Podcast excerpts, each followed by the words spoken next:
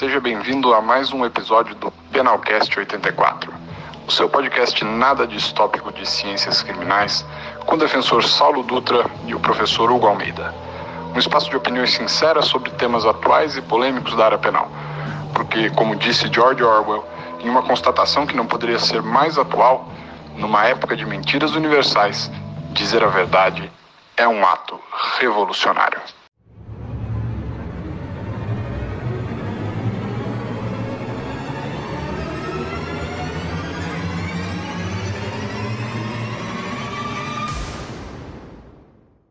Olá, sejam todos muito bem-vindos ao episódio número 3 do Penalcast 84. Nosso compromisso é trazer para você que está nos ouvindo informações atuais e relevantes em matéria de ciências criminais.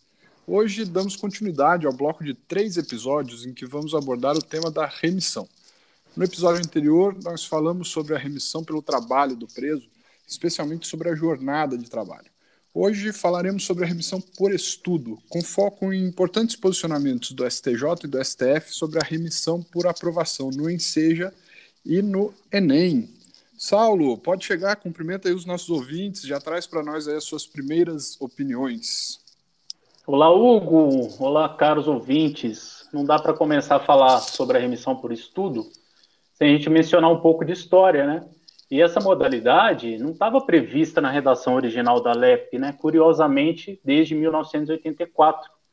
Aliás, ela só viria a ser incluída na nossa legislação quase 30 anos depois. Olha o hiato que ficou e a gente achando que era uma coisa desde os inícios ali da, dos primórdios da execução penal. Essa alteração só aconteceu no ano de 2011.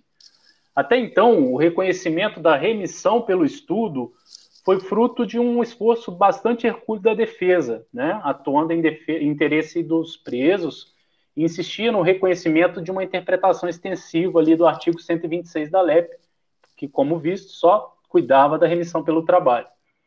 A, é, de forma gradativa, as várias de execuções penais foram acolhendo até que se é, chega até o STJ em 2007, que inclusive sumula a questão através da súmula 341, a frequência a curso de ensino formal é causa de remissão de parte do tempo de execução da pena sob regime fechado ou semiaberto. A justificativa de aceitação pelos tribunais nessa interpretação extensiva do artigo 126, ampliando-se as hipóteses de remissão, né, para abranger também o estudo, se deve ao fato de que um dos objetivos da lei, ao instituir a remissão, é incentivar o bom comportamento sentenciado e sua readaptação ao convívio social.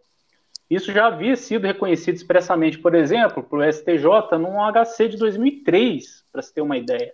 O HC é até um número bastante antigo, é o 30.623, com origem em São Paulo. Partindo daí, Hugo, nós vemos que não é um tema assim tão simples e como se pode parecer, né? Considerando mais que depois da edição da súmula 341 lá em 2007, do HC de 2003, ainda levamos quatro anos para incluí-la possibilidade na lei, que era o mais importante.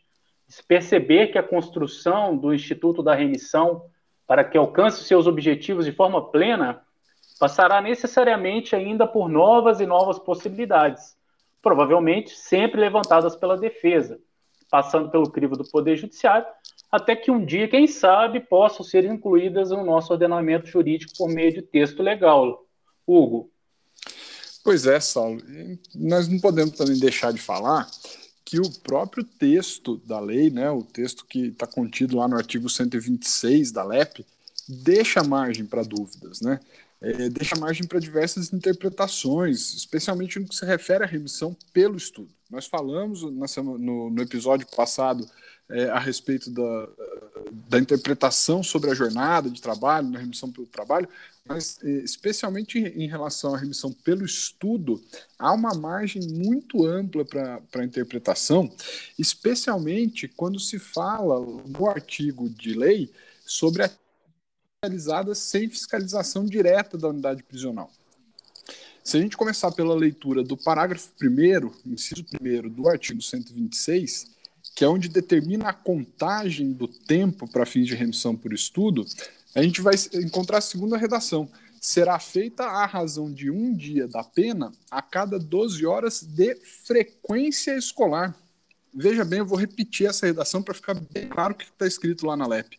Um dia de pena a cada 12 horas de frequência escolar.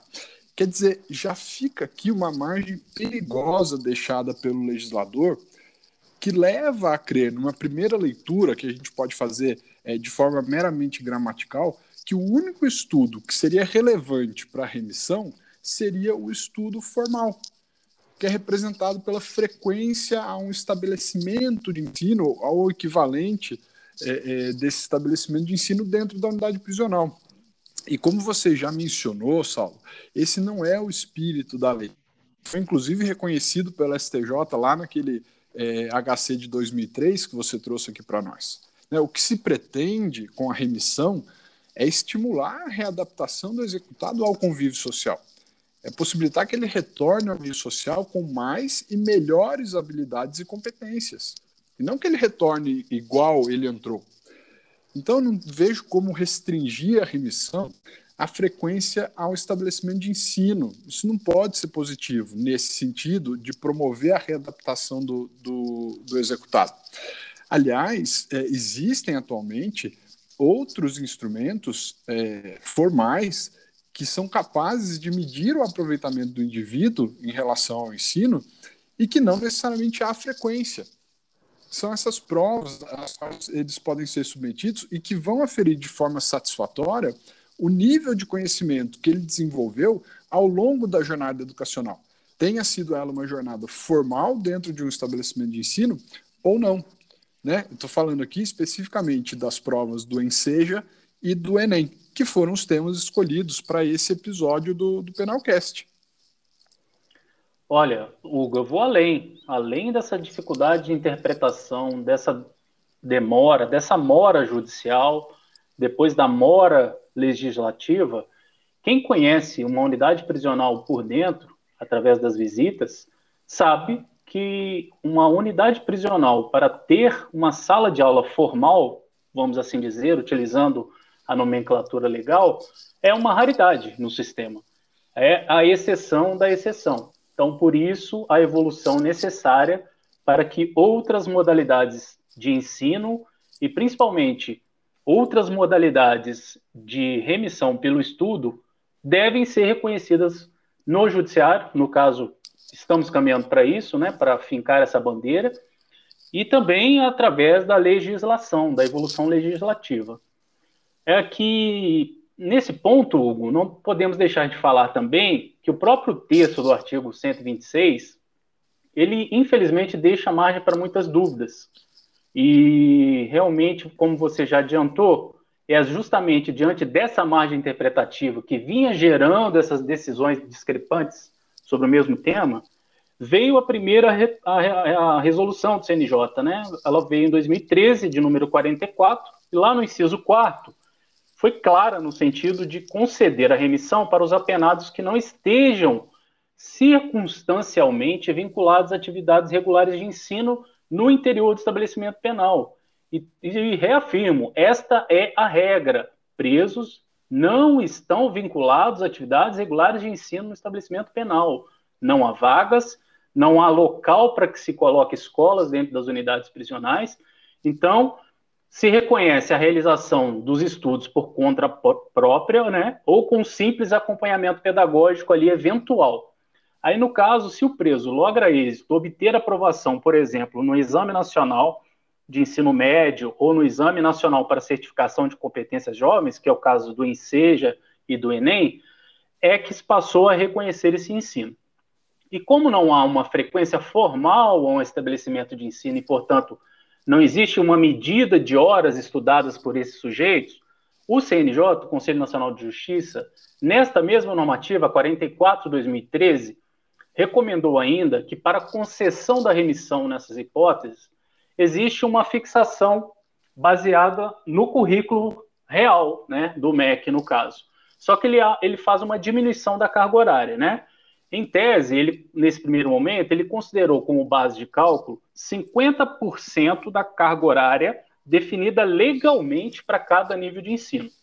Então, nós temos Para o Enseja, o Enseja que é mais dilatado, né? ele é mais longo, nós temos 1.600 horas para o ensino fundamental. Né? E o Enem, que notoriamente é menor, é o ensino médio, nós temos 1.200 horas para o, ensino médio ou para uma educação profissional técnica de nível médio. médio. Mas essa recomendação do CNJ acabou gerando dúvidas na, na jurisprudência e na sua aplicação, né? Ela não foi assim direta ao ponto, vamos assim dizer.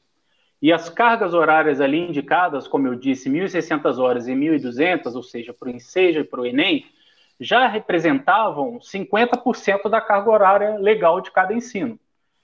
Aí, mas surgiu uma dúvida: será que deveria novamente haver uma segunda redução, ou seja, sobre os 1.600 e, e as 1.200 horas, ainda haveria uma segunda redução de 50% e nós chegaríamos a 800 horas para o ensino fundamental e 600 horas para o ensino médio, nesse momento começam a ter decisões desfavoráveis aos sentenciados, como exemplo no HC 579206 de Santa Catarina, no STJ, o que eu gostaria que você comentasse, porque ela é uma decisão desfavorável, porque justamente a resolução 44/2013 dava margem, né, para essa interpretação meio errônea sobre a contagem das horas.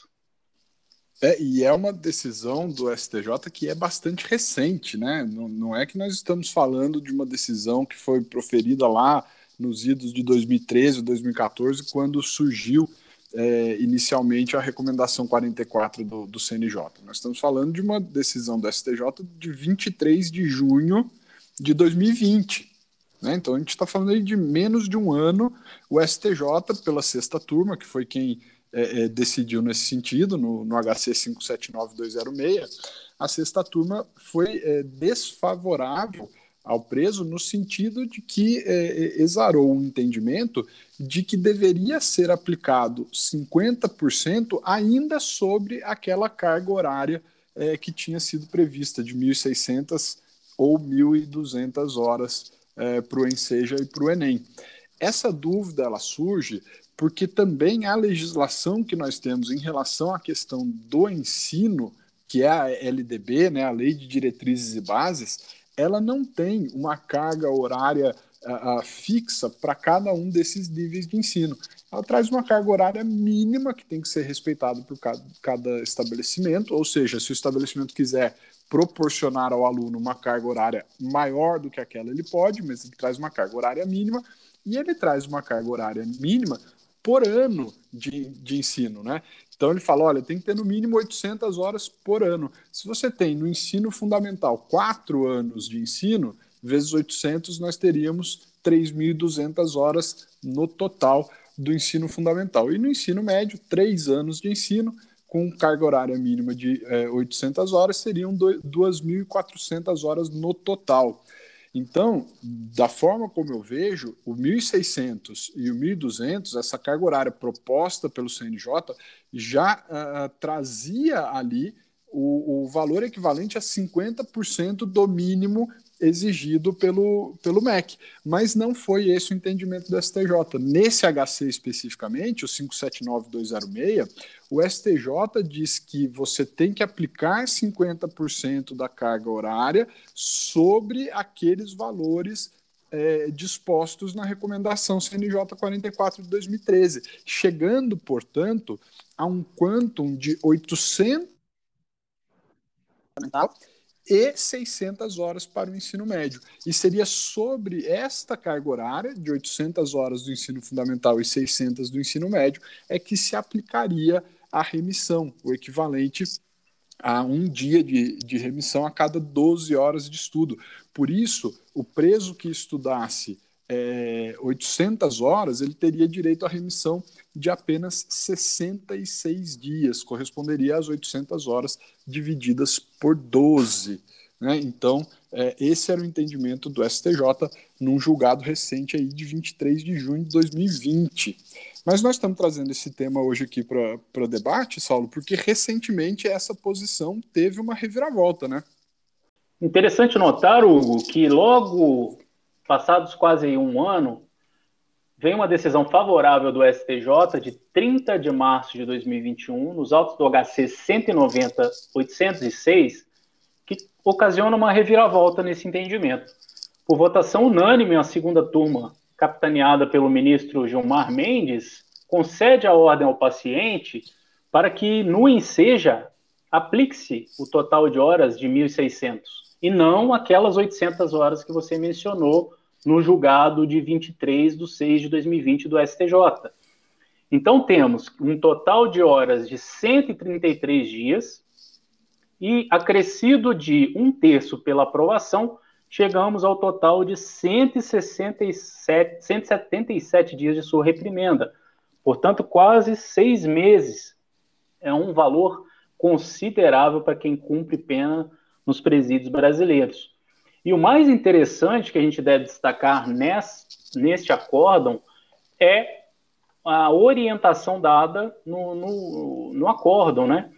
Porque ele prossegue a turma dizendo, recomendando ao Conselho Nacional de Justiça que não somente é, faça a recomendação, mas que ofereça condições aos reeducandos nos termos do voto do relator. Ou seja, de nada adianta também reconhecer para um ou outro que consegue aprovação na enseja se não é estruturada uma dada unidade prisional com mecanismos que façam do preso ascender à aprovação no Enseja ou à aprovação no Enem.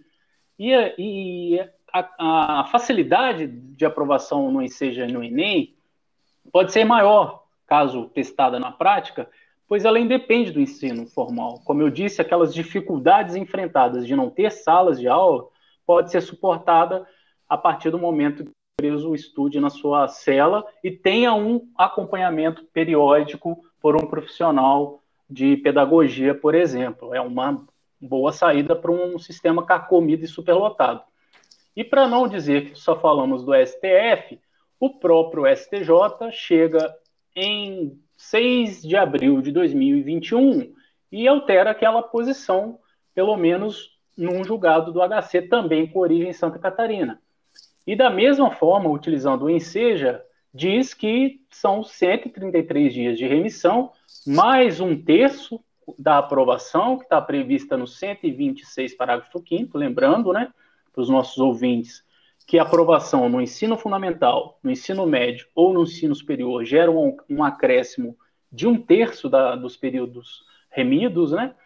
Então, no caso, concede-se a ordem de ofício para reconhecer ao paciente a remissão de 133 dias, mais um terço, totalizando 177 dias, considerando sua aprovação em todas as áreas de conhecimento do Enseja. Então, são duas decisões é, favoráveis, uma da Suprema Corte e uma da Corte, que unifica o entendimento é, das normas infraconstitucionais no Brasil, que devem ser aí destacados. Hugo. É, e é legal, Saulo, nós falarmos aqui também, para o pessoal que está ouvindo a gente, que esse tema é tão relevante que o Conselho Nacional de Justiça, o CNJ, que já tinha tratado dele pela Recomendação 44 de 2013, que nós viemos comentando ao longo do, do episódio, preparou agora uma normativa muito mais abrangente que revogou essa recomendação anterior que é a Resolução 391, agora de 2021, e estabelece procedimentos e diretrizes a serem observados pelo Poder Judiciário para o reconhecimento do direito à remissão de pena por meio de práticas sociais educativas.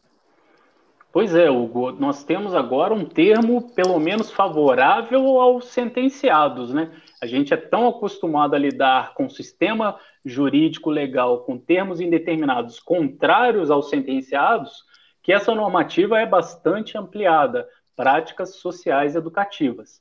Essa nova resolução, ela regulamenta a questão da base de cálculo para a concessão da remissão pelo ensejo para o Enem, né, no parágrafo único do artigo 3 mas ela vai mais além, né? Ela ultrapassa, inclusive, as atividades educacionais, porque esse novo documento é, do CNJ são consideradas atividades escolares, por exemplo, as práticas sociais educativas não escolares, a leitura de obras literárias, que é a remissão por leitura, enfim, uma norma tão importante que nós optamos por dedicar um episódio inteiro, né, que será o nosso último episódio sobre remissão, para debater os seus principais pontos. É isso aí, pessoal. Então você não pode perder o próximo episódio, que nós vamos debater sobre as novidades trazidas pelo CNJ na Resolução 391 de 2021, no que se refere à remissão. Então, esse foi o episódio número 3 do Penalcast 84. Agradecemos pela sua companhia até aqui. Você pode acompanhar este episódio e os anteriores pelo Spotify. E se quiser, pode nos seguir no Instagram, arroba e arroba. Ficamos por aqui, nos vemos no próximo episódio.